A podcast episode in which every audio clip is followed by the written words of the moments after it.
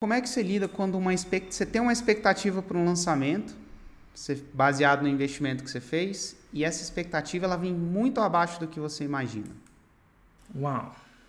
Como é que eu lido com a decepção? Exato. Uh, como é que eu lido com a decepção?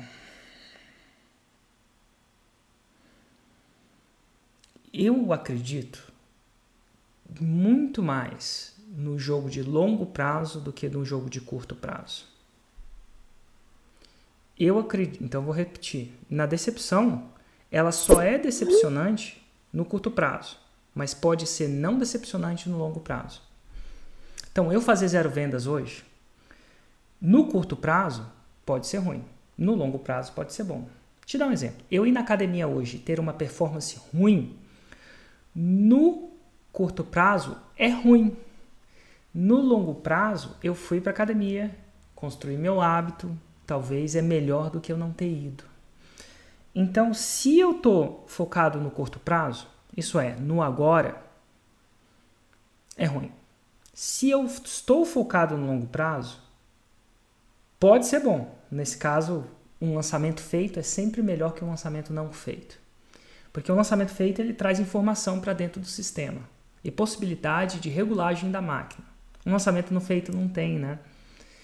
Então a gente fala do feito é melhor que perfeito, a gente fala do primeiro faz, depois melhora. Mas eu não, não vou te esconder que isso causa uma decepção grande em cima de mim.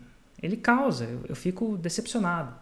A grande pergunta que eu me faço é: quanto tempo essa decepção vai ficar dentro de mim? Então a decepção acontece, né, eu fico chateado, literalmente. A pergunta é: quanto tempo aquela chateação vai ficar dentro de mim? E a minha, quanto mais eu reduzo esse tempo de chateação, de, de luto, a gente fica com, em luto. Quanto mais tempo eu, resu, eu reduzo o luto, o tempo de luto, e volto a procurar construir a partir daquele aprendizado, melhor eu estou. Então, qual o meu tempo de luto? É cada vez menor. Mas ele também existe, ele não é inexistente. E como é que então, você faz para ele ser cada diria, vez menor? Ah, foi mal. E como é que eu faço para ele ser cada vez melhor, menor? Uhum. Primeiro, é, primeiro é como é que você melhora um processo? Qualquer coisa. A primeira coisa é medir. Né? O que não é medido não pode ser melhorado. E eu não marco um cronômetro. Mas para medir, eu tenho que distinguir. Vamos lá. Para eu medir, eu tenho que distinguir. Isso é, eu tenho que ver. Se não ver, eu não vi. Então, por, por que que acontece? O que que significa? Se eu tô de luto e sei que eu tô de luto, vamos dizer, aconteceu uma coisa, eu tô de luto e tô triste porque essa coisa aconteceu. Então eu tô de luto porque eu sei, eu sei que eu estou de luto. Eu tenho a capacidade de medir quanto tempo eu fico nesse luto e procurar melhorar. O problema maior acontece quando eu estou de luto, estou chateado e não sei que estou chateado. Minha atenção está voltada para chateado. Eu estou lidando com alguma outra coisa enquanto estou chateado, enquanto estou de luto. E nem sei que esse luto está influenciando outra coisa. Então você melhora uma coisa quando você mede essa coisa. E para medir você tem que perceber. A gente chama de perceber, ou chama de estar tá presente para. Se você não percebe. Então, o primeiro passo é perceber. Vou dizer o seguinte: se eu tra... a gente pode falar isso com mentalidade.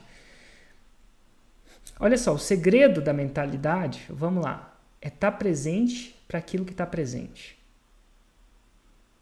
Estar tá presente, perceber aquilo que está presente. Porque na maioria das vezes a gente não está presente para aquilo que está presente. É o caso do cara tá bravo. Vamos supor que o marido tá chateado. O, marido tá chateado. O marido chegou atrasado em casa. A esposa está chateada com ele. Ela está chateada com ele por uma coisa que ele chegou atrasado em casa, alguma coisa do tipo. Ou ele deixou a pasta de dente aberta, sei lá. Ela já está chateada com ele. E aí o filho dela chega e fala assim: "Mamãe, faz comida para mim". Clássico hoje na quarentena, mamãe faz comida para mim, né?